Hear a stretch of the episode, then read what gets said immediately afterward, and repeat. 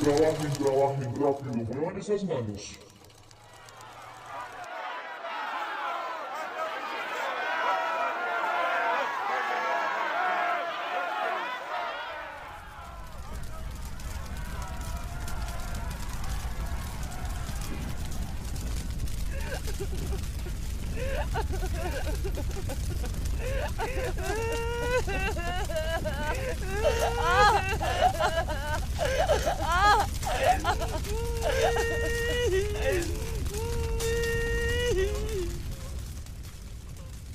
¿Qué interpretas de lo que acabas de escuchar?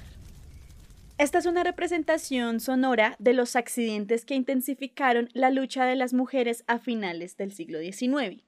Para ese momento y también a inicios del siglo XX hubo cientos de movimientos feministas que reclamaban el derecho al voto, la igualdad económica, laboral y social de las mujeres frente a los hombres. Aunque hubo muchos hechos históricos, los dos que fueron más importantes y a los que se les atribuye la elección del 8 de marzo como la conmemoración internacional del Día de la Mujer son el primero ocurrió en 1875, en el que hubo una marcha de mujeres de la industria textil. Ellas se reunieron en los barrios adinerados de Nueva York protestando por sus deplorables condiciones laborales. El segundo fue la huelga de 40.000 costureras reclamando estos mismos derechos. Este suceso terminó en un fatídico accidente el 8 de marzo de 1908, en el que 100 trabajadoras murieron calcinadas al interior de una fábrica textil. No pudieron salir porque los propietarios de la empresa las encerraron. Y en resumen, este fue el inicio del significado del 8 de marzo. Básicamente, en esta fecha se conmemora a las mujeres, mujeres protagonistas de este y demás movimientos que han permitido resignificar el rol femenino en la sociedad y que nos ha permitido a las mujeres de la actualidad tener derechos y equidad. Y siendo así, en nuestro episodio número 12 del Tricor Podcast, te quiero hablar sobre las mujeres más representativas en el ámbito informático. Mi nombre es Evelyn Agudelo y te invito a conocerlas. Un lenguaje nuevo, vasto y poderoso se está desarrollando para el uso del futuro análisis, preciso para el servicio de la humanidad. Ada Lovelace. La base de nuestro trabajo en automatización inteligente y los beneficios que ofrece en tu empresa se lo debemos a la señora Ada Lovelace. Ella nació el 10 de diciembre de 1815 en Londres y falleció el 27 de noviembre de 1852 en la misma ciudad. Esta doncella desde pequeña tuvo la influencia de la matemática, la ciencia y la tecnología. Cuando creció conoció al eminente científico Charles Babbage. En ese momento el hombre estaba presentando en la sociedad un modelo de su máquina diferencial. Este artefacto calculaba secuencias de números básicamente. Ella se impresionó con el invento. La belleza conceptual le llamaba la atención, pero lo que más le generaba interés eran sus posibles aplicaciones prácticas. Posteriormente se casó, tuvo tres hijos y sufrió de problemas respiratorios y digestivos. Y los trató con opiáceos. Empezó a delirar, a tener cambios de humor y su percepción sobre sí misma se transformó. Afirmaba que era una genio de la matemática y que tenía facultades casi sobrenaturales. Y pues sí. Entonces le dijo a Babbage que fuera su profesor. Él no aceptó, entonces ella estudió en otro lugar, pero colaboró con el científico y en 1842 publicó su único trabajo profesional en la revista Scientific Memoir. Este fue un escrito traducido de francés a inglés en el que se describía la máquina diferencial de Charles y adicionalmente agregó notas en la que explicaba sus propias ideas sobre el funcionamiento de la máquina. En estos escritos firmaba anónimamente porque no se podía conocer su género. Pero bueno, este escrito fue más famoso que la publicación original. En ese momento de su historia, esta mujer demostró que estaba adelantada a su época. La imaginación y esa capacidad que tuvo para ver más allá de aquella realidad inmediata le permitió desarrollar conceptos que se considerarían como visionarios en la actualidad. El principal fue el funcionamiento del algoritmo informático, la manera en que éste se introduciría en la máquina y también esbozó el concepto informático de bucle, que es el grupo de instrucciones que se ejecuta varias veces, y también el término de subrutina, que es el segmento de un programa que se puede invocar en cualquier momento. Además, en algún momento el científico Charles eh, formuló el primer programa informático de la historia pero Lovelace lo publicó. Esta mujer también destacó por aportar el concepto de la máquina universal, que pudiera programarse y reprogramarse para realizar tareas diversas. Tuvo una visión mucho más amplia que Babbage sobre su máquina y fue una de las primeras mentes en hablar sobre un concepto que ahora es un boom, la inteligencia artificial. Ella nunca vio límites en la maquinaria analítica, quería que fuera más allá de un cálculo matemático, que pudiera expresarse con símbolos, palabras o música decía que podía funcionar mediante el uso de tarjetas perforadas. Es decir, que ella fue la primera persona en imaginar a un ordenador. Lovelace es la pionera de la informática y es un ejemplo de otras mujeres que han sido partícipes en estos avances. Un ser humano debe convertir la información en inteligencia o conocimiento. Grace Murray. La facilidad para usar la computación fue una idea que se le ocurrió por primera vez a Grace Murray. Su vida profesional giró en torno a este objetivo.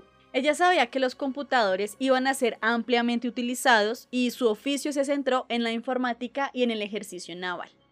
Nació el 9 de diciembre de 1906 en Nueva York y murió el 1 de enero de 1992 en Virginia. Desde muy pequeña estudió en varias instituciones privadas que le permitieron formarse como una de las matemáticas más importantes y también como una de las informáticas más influyentes de la historia. Posteriormente estalló la Segunda Guerra Mundial y Murray quiso hacer parte del ejército norteamericano después del bombardeo a Pearl Harbor. En un inicio fue rechazada por su contextura, era pequeña y delgada, pero como ya sabes, la informática y la guerra tienen una estrecha relación así que logró entrar a las filas de la Marina gracias a su formación académica. Para este periodo y también en la Guerra Fría, Grace y sus compañeros oficiales trabajaron cálculos de alto secreto. Ellos trabajaban en el laboratorio de Harvard. Se encargaban de calcular trayectorias de cohetes, crear tablas de alcance para nuevos cañones antiaéreos y calibrar dragaminas. Además de su trabajo para la Marina, Hopper y sus colegas también completaron cálculos para el ejército y corrieron números utilizados por John von Neumann en el desarrollo de la bomba de plutonio lanzada sobre Nagasaki, en Japón. Terminó la guerra y la mujer continuó con su formación en Harvard como ingeniera y física aplicada. Después, en Filadelfia, la mujer inició con sus trabajos más influyentes. Inicialmente fue la programadora principal del Remington Rank. Trabajó en la computadora automática universal. En 1952, su equipo de programación desarrolló el primer compilador del lenguaje automático llamado A0. Los compiladores tradujeron el código matemático a un código binario legible por una máquina, lo que haría posible escribir programas para múltiples computadoras en lugar de una sola máquina. Después, ese equipo desarrolló el Flow Matic, el primer lenguaje de programación en usar comandos similares al inglés. Usaba palabras regulares en ese idioma y tenía la intuición de que los procesadores de datos, que normalmente no eran matemáticos o ingenieros, se sintieran más cómodos usando lenguajes basados en palabras. De esta manera facilitó el lenguaje de las computadoras y se perfiló como una pionera en el desarrollo de lenguajes informáticos. Era conocida como una irreverente, afiliada y brillante mujer.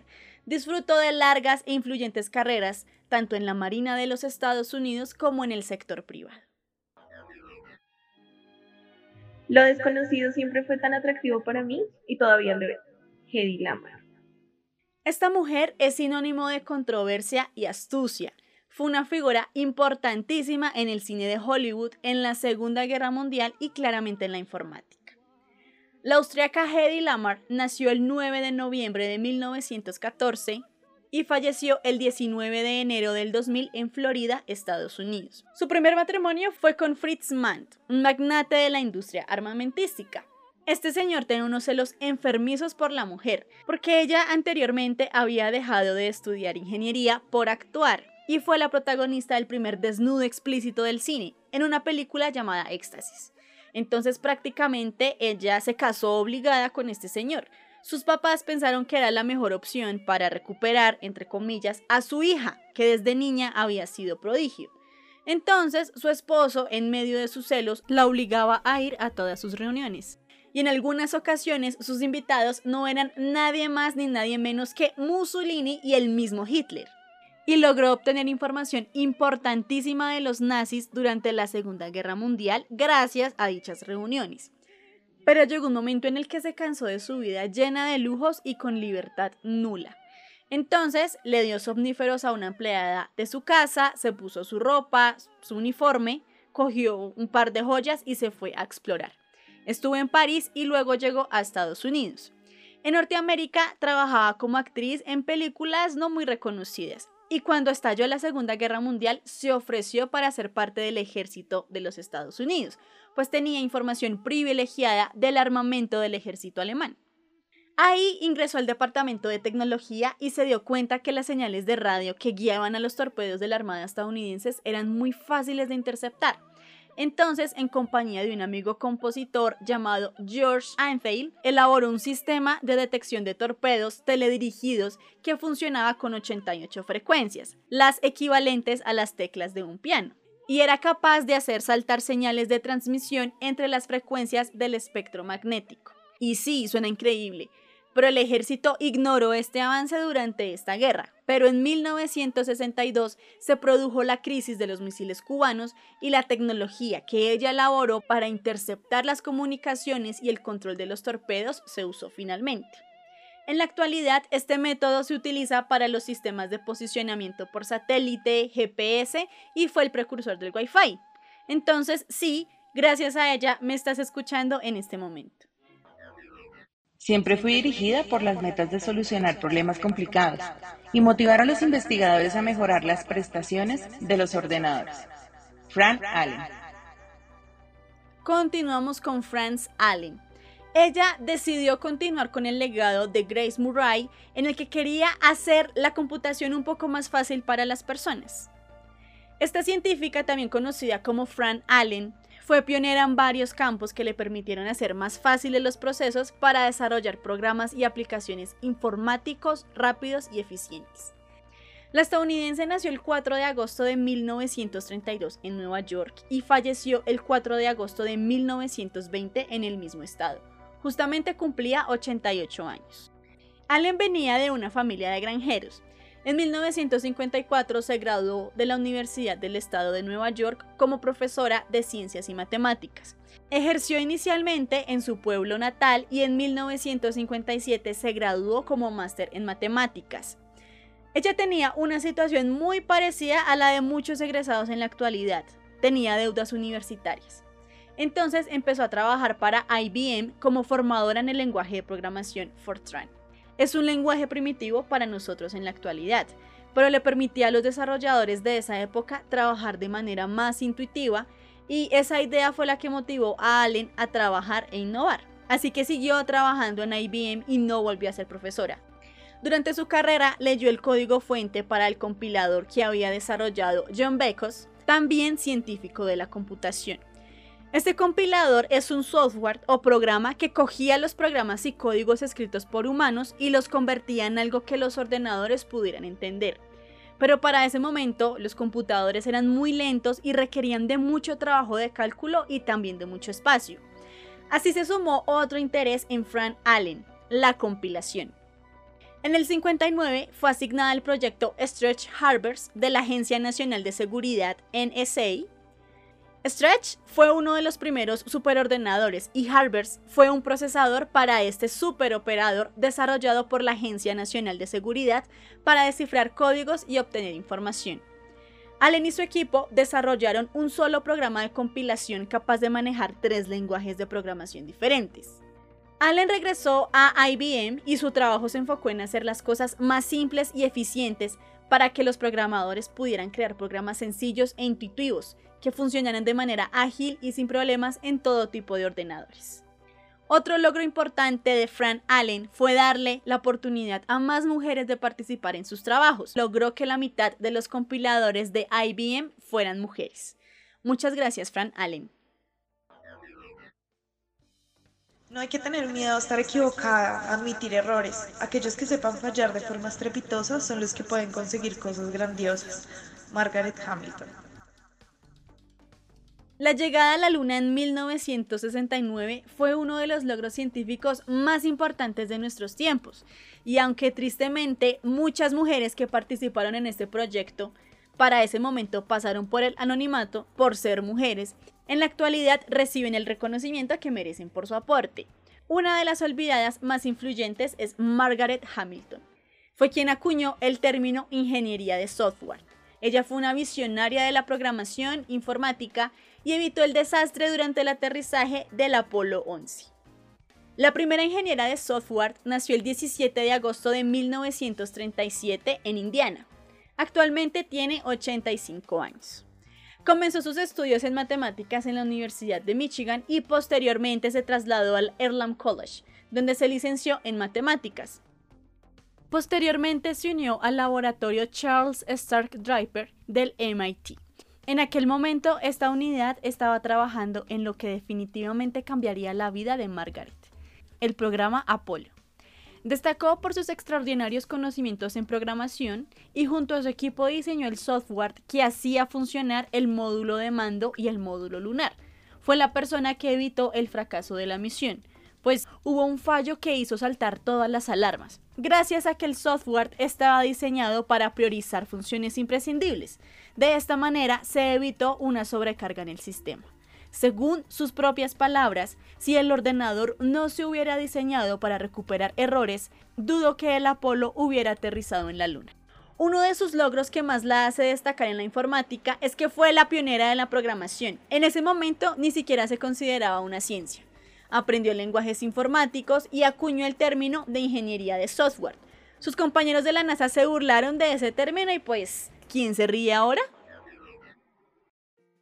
Quería hacer algo interesante, que fuera un desafío. Mary Allen Wilkes. La siguiente estación le pertenece a Mary Allen Wilkes. Es la pionera del teletrabajo y de las computadoras personales. Nació el 25 de septiembre de 1937 en Chicago y actualmente tiene 84 años. Las historias anteriores han sido de mujeres que desde pequeñas tuvieron afinidad por la matemática. Este no es el caso de Allen Wilkes. Ella tuvo afinidad por el derecho, pero sus padres no la dejaron estudiarlo porque no había trabajo para las mujeres abogadas.